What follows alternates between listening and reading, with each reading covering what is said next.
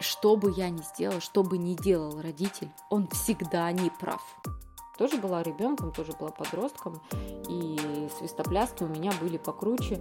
Люди, которые идут в преподаватели, должны проходить очень строгий, в том числе и психологический отбор. Из протестных соображений ты исписала матами э, стену.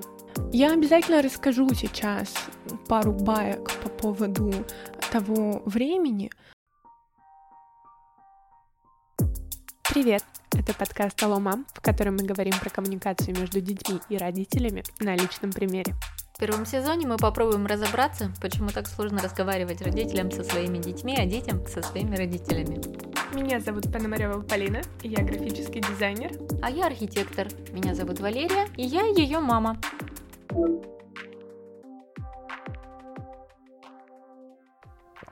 Да, нужно пободрее. Ну, понимаешь, тема такая. Мы обсуждали, что пубертат нужно вынести как отдельный выпуск буквально с первого эпизода, потому что эта тема просто сквозит напряжением и кучей разных историй. Но как к ней подойти, я не знаю. Предлагаю начать с трэш-лото. Вот просто все, что ты вспоминаешь о том периоде, накидывай. Ты не поверишь, там столько уже пережито, уже столько э, промедитировано, про, прозабыто. Память же хорошая вещь. Ну, вот. Мне кажется, что это просто надо пережить любому родителю.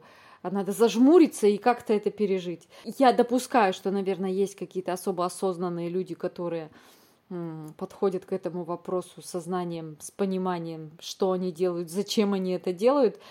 Но я к таким не относилась и, наверное, не отношусь.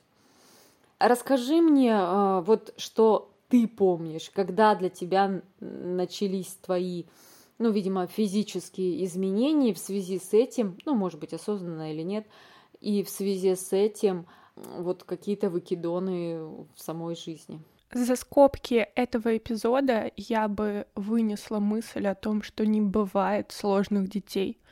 Бывают дети, которым сложно. И подростковый возраст — это отличный пример того, как это происходит. Началось это в момент, когда я осознала, что мои родители — это просто люди. Когда ты ребенок, ты воспринимаешь своих родителей как божество, они всесильны, они могут разрешить любые проблемы. И когда происходит осознание того, что это не так, ты проверяешь на прочность все заложенные базовые концепции и переосмысляешь их для себя.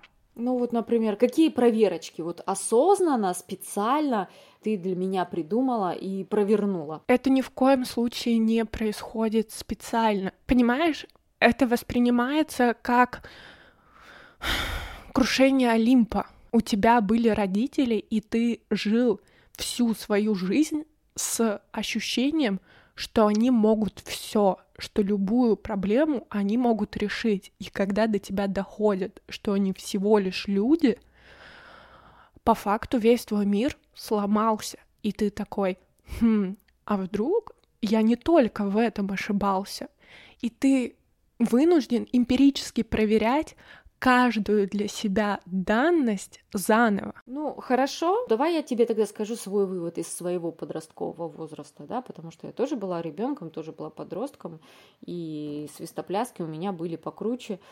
Ну, как я считаю, покруче. Может, ты мне сейчас расскажешь какие-то свои истории, когда я пойму, блин, да, мое ежедневное пиво, оно как бы рядом не стояло по сравнению с тем, что, пережив... что и как переживала ты в этом возрасте.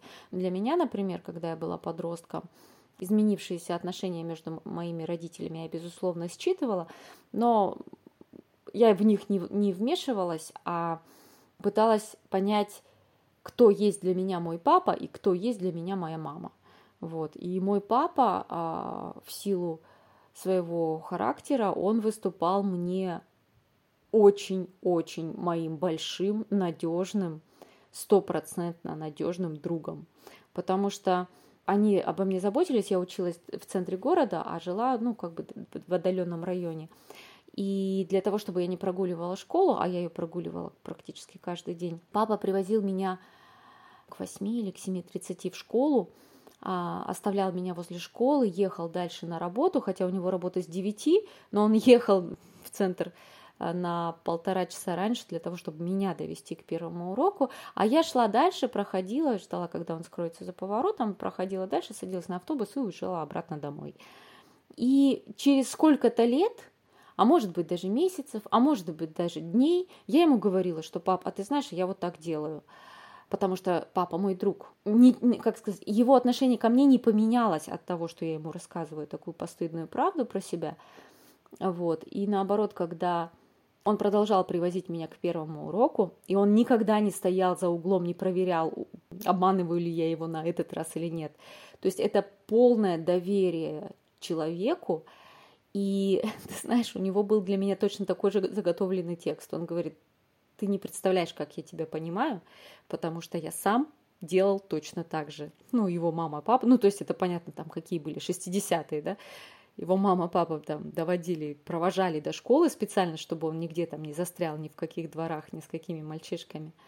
А вот. И он точно так же махал ручкой возле школы, они уходили там на завод на работу, и он возвращался домой. Ты представляешь, насколько мы кругами ходим, ну, по крайней мере, в моем случае. И поэтому папа настолько меня понимал, он никогда меня не ругал, но всегда очень по-доброму меня просил. Я тебя прошу, пожалуйста, иди в школу. И это было безграничное уважение и любовь ко мне. Школьный период, значит. Окей.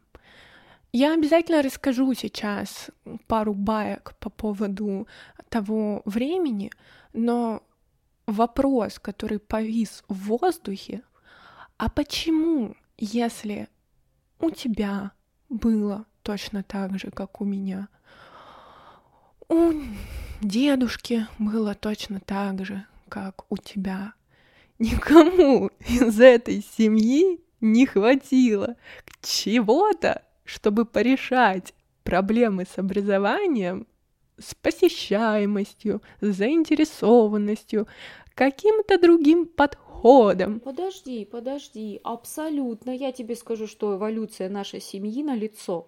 Потому что что делали моя бабушка, э, ну, дедушка нет, но что делала моя бабушка, когда узнавала, что мой папа прогуливал уроки то есть это были скандалы, э, угрозы, э, шантаж, э, ну и так далее, да? Хорошо. Что делал мой папа? Он не пошел по пути своей мамы, он не ругал, там, я не знаю, скажу слово, не бил, ну я не думаю, что бабушка его била, но тем не менее, да? То есть у него был совсем другой подход к... Он, он понимал, что это, то, как поступала его мама с ним – не работает на подростке. И он понимал, что вот так реагировать, как его мама реагировала, он не будет, потому что он на себе знает, что это не работает. И он выбирал подход пряника, да, то есть любви, уговоров, убеждений, просьб. А что сделала я? Я поняла, что метод как бы кнута не подходит, метод пряника не подходит, и на тебе, когда были такие вопросы, я выбрала, видимо, метод отстранения? А, проблема с образовательным учреждением была в том, что я не видела смысла в его посещении. Мне не нравились эти люди. Мне не нравилась та диктатура, которая существовала в гимназии, в которой я училась. Женщина, которая работала заучем в этом учебном заведении, на мой субъективный взгляд, должна пойти под суд за жестокое отношение с учениками. Она могла э, очень грубо себя вести по отношению к людям, которые выделяются. Окрашенные волосы, какой-то маникюр, какая-то неподходящая одежда. У этого учебного заведения был очень строгий устав, и даже за блузку без воротничка тебя могли развернуть и отправить домой, вызвав при этом родителей. А за оверсайз рубашку, которую я бесконечно любила. У нас было столько разборок. У меня не укладывается в голове, как это может повлиять на среднюю успеваемость в школе. Мне не нравилась коммуникация с этими людьми. Если посмотреть на ситуацию в общем, люди, которые идут в преподаватели должны проходить очень строгий, в том числе и психологический отбор подходишь ты для работы с детьми или нет. Это бесконечно важный временной промежуток для формирования самой личности. В этот момент закладываются в том числе и травмы, нанесенные этими людьми. И человек с неконтролируемым количеством гнева а, или жаждой власти, дорвавшийся до 20 маленьких детей, это страшно. Мне говорили, да, да, ты абсолютно права, это очень странно то, что там происходит. А, действительно, а, не стоит так вести себя по отношению к детям, но в достаточной степени мои личные границы взрослые люди в моей семье отстоять не могли. И несмотря на то, что меня поддерживали в моих умозаключениях, мне говорили, что я должна туда ходить. И здесь случался какой-то лютый диссонанс, потому что что, простите, там происходит трэш, и вы с этим согласны, но я должна продолжать туда ходить. Почему? Как итог, я очень много прогуливала, выходила точно так же рано утром и шла, куда мне хотелось. Доча, ну что я тебе могу сказать? Это тонкие дипломатические, политические договоренности, компромиссы. Ну, в общем, все, все не черное и не белое. Весь абсурд, который проходил у тебя в школе, он не был незамечен, он не сглаживался, и то, что в силу характера, в силу моего воспитания я не орала и там не рвала волосы у зауча на голове там или еще что-то, да, не защищала тебя так, как ты бы хотела, это не значит, что я тебя не защищала. Я помню, как мы подбирали эти рубашки. Я действительно, я сама творческий человек, я архитектор, и я не могу тебя заставить носить э, ну, какую-то безвкусицу, которая вот требуется от учеников. Вот. Для меня был фактор такой. Мне сказано одеть на ребенка белую рубашку с отложным воротничком. Я купила ребенку белую рубашку с отложным воротничком. То, что она стильная, с, со складками на спине, с красивым широким нестандартным манжетом, то, что она оверсайз, это круто, вы хоть здесь дайте ребенку индивидуальность какую-то проявить. По вашему списку как бы мы учли все ваши пожелания. Что еще? Где она не белая? Где у нее нет ложной воротничок? Что? Все, мы сделали все, что могли. Причем я помню, что мы одежду тебе покупали мы как раз в ту поездку, когда в Чехию ездили. И, конечно, одежда сильно отличалась от того, что продавали в Иркутске. Естественно, ты выделялась, и меня это радовало, потому что ты творческий человек, я творческий человек, это нормально.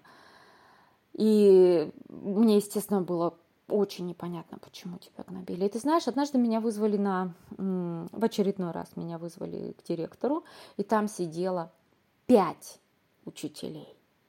Пять учителей.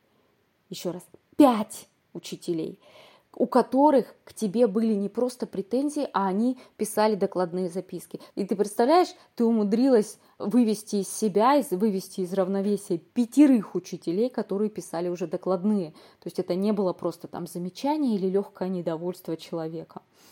Вот. И когда я пришла на это собрание, и вот тогда во мне вскипело. Я вот просто поняла, что, ребята, наверное, ваша система просто страдает, если пять педагогов с высшим педагогическим образованием не могут справиться с одним маленьким подростком. Ребята, что-то тут не так. Есть огромное количество вопросов в целом к системе образования, потому что запихнуть миллионы, миллионы людей в определенные рамки и ждать, что они подойдут всем, какая-то немножко абсурдная идея. Учителя, которые должны писать бесконечное количество отчетов и давать детям а, какие-то очень странные тесты. Люди, которые работают за копейки и абсолютно не мотивированы в том, чтобы достаточное количество времени и ресурса уделять, в том числе и психологическому состоянию ребенка. Это пубертат, там гормоны херачат только так. Это просто адский коктейль того, что проживает сам человек. При этом обязательства по кружкам, каким-то социальным аспектам никуда не уходят. И в этом всем он варится на протяжении нескольких лет. Я искренне желаю, чтобы эти люди сейчас икали, потому что то страшное желание доставить мне какое-то невообразимое количество страданий — которым были увлечены эти люди, не поддается моему осмыслению. По итогу мама поддержала меня в идее о том, чтобы я пошла в другую школу. Мы нашли альтернативную школу в Петербурге, и было бы классно, кстати, про альтернативное образование а, записать отдельный эпизод, потому что ненасильственный подход, который там считался нормой, гуманное отношение к чувствам детей изменили мое отношение к школе, к школам в целом, к образованию в школам в целом.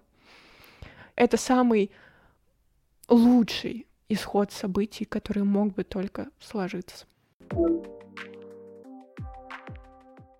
В подростковом возрасте человек сталкивается с проблемой самоидентификации. Ты отрекаешься от того, что было тебе знакомо, и пытаешься идентифицировать себя с вещами, которые по-новому для тебя открываются. Все детство я пробовала очень разные вещи. Большую часть моей жизни когда-то составлял балет, художественная школа, английский язык. Также я пробовала волейбол, верховую езду, моделинг на худой конец и еще много вещей, которые я даже и не вспомню. Но с наступлением пубертата я отказалась от всего. В моей жизни всегда присутствовала идея о том, что я свяжу свою жизнь с балетом. И наступает двенадцатилетие. И я только начинаю входить в подростковый период. Мы поехали поступать в балетное училище вместе с мамой в Красноярск.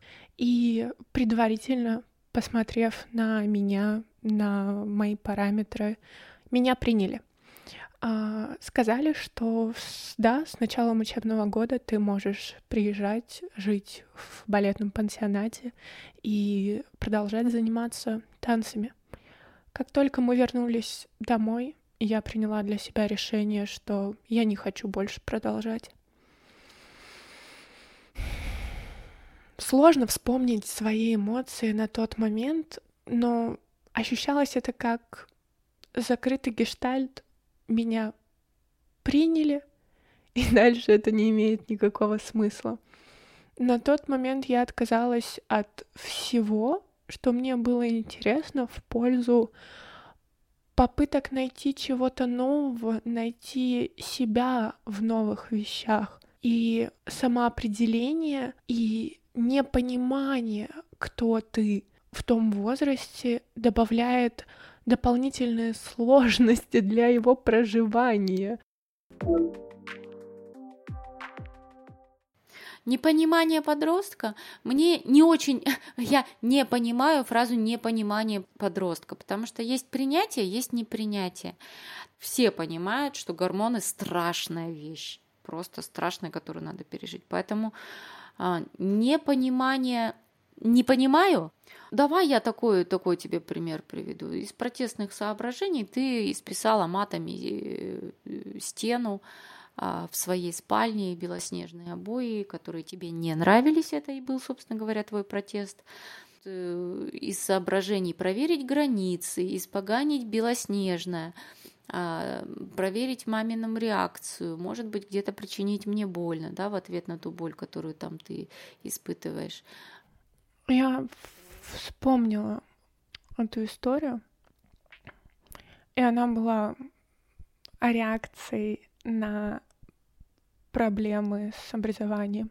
Мне кажется, что не будь это таким острым вопросом, сам период был бы куда мягче. Я пропускала уроки продолжительное количество времени.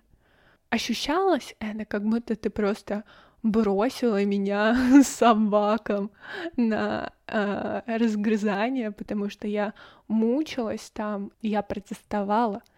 И в ответ на это вы забрали у меня технику. В ответ на этот шаг я расписала белые стены матами. Вот такая была последовательность. И здесь очень много боли. Моей боли, детской боли, твоей боли, родительской боли. Ну, это похоже на пинг-понг, потому что мы миллион раз обсуждали это с точки зрения, что я считаю, как бы на, на тебя не давили, родитель всегда должен выбирать сторону ребенка. Это формирует базовое восприятие а, его будущего. Что бы я ни сделала, что бы ни делал родитель, он всегда не прав. Только когда я поняла, что что бы я ни делала, я не права. Отдала в художку, не отдала на танцы, не права. Отдала на танцы, не отдала на английский, не права.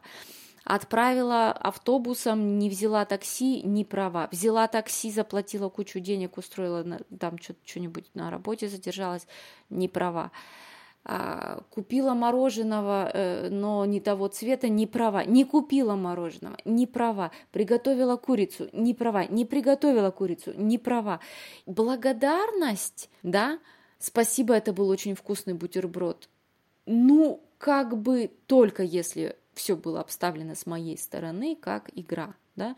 Э, помнишь любимые бутерброды с авокадо, когда авокадо только в России, в Иркутске, в Сибири стал появляться?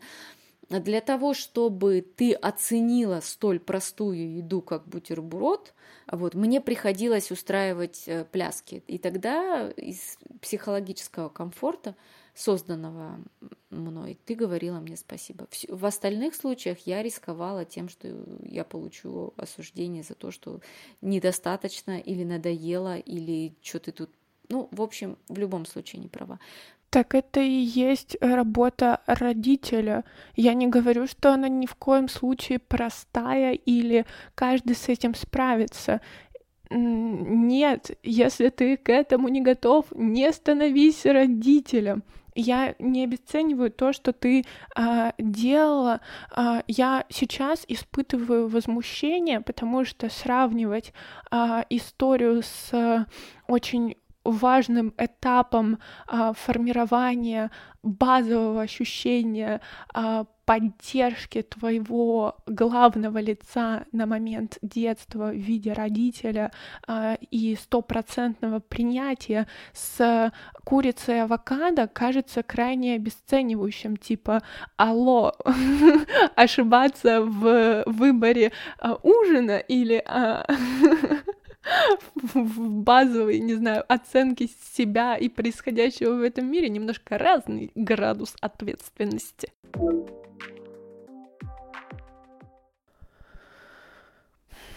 Если подытоживать тему подросткового периода, то я все еще думаю, что это звездец. Это очень сложное время и для детей, и для родителей. Хотелось бы поделиться текстом из Инстаграма «Ясно» площадки для поисков психотерапевтов о подростковом периоде. Подростковый возраст как бы принадлежит к двум стадиям развития одновременно. Это особая переходная фаза. Подросток созревает физически и психологически, и в добавлении к новым ощущениям и желаниям у него развиваются и новые взгляды на вещи, отличные от родителей. Психолог Людмила Петрановская сравнивает подростков с трехлетками. И сходство это двух кризисных возрастов не случайно. К трем годам ребенок делает рывок в развитии. Он впервые осознает себя отдельным человеком, сам ходит, ест, социализируется, осваивая новый мир вещей, вкусов и звуков. Он проходит полосу неудач и разочарований.